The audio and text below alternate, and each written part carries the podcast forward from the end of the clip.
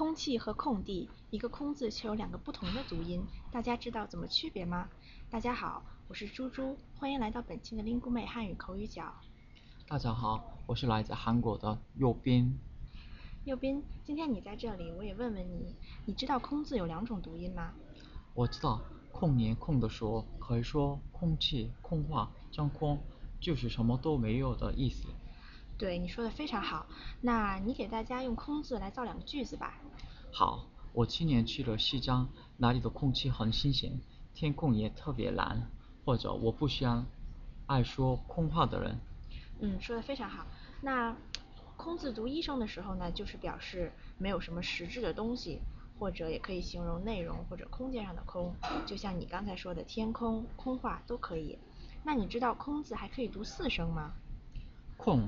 哦，我知道，我可我可以问你，你有空吗？我请你吃饭。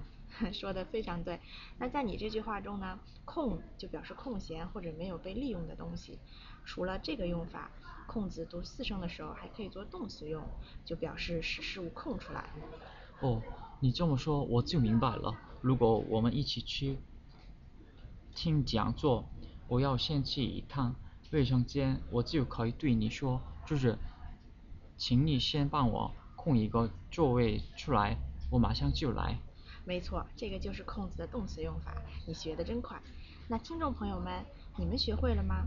最后留一个小问题给大家：关于财产的亏空，我们是应该读亏空还是亏空呢？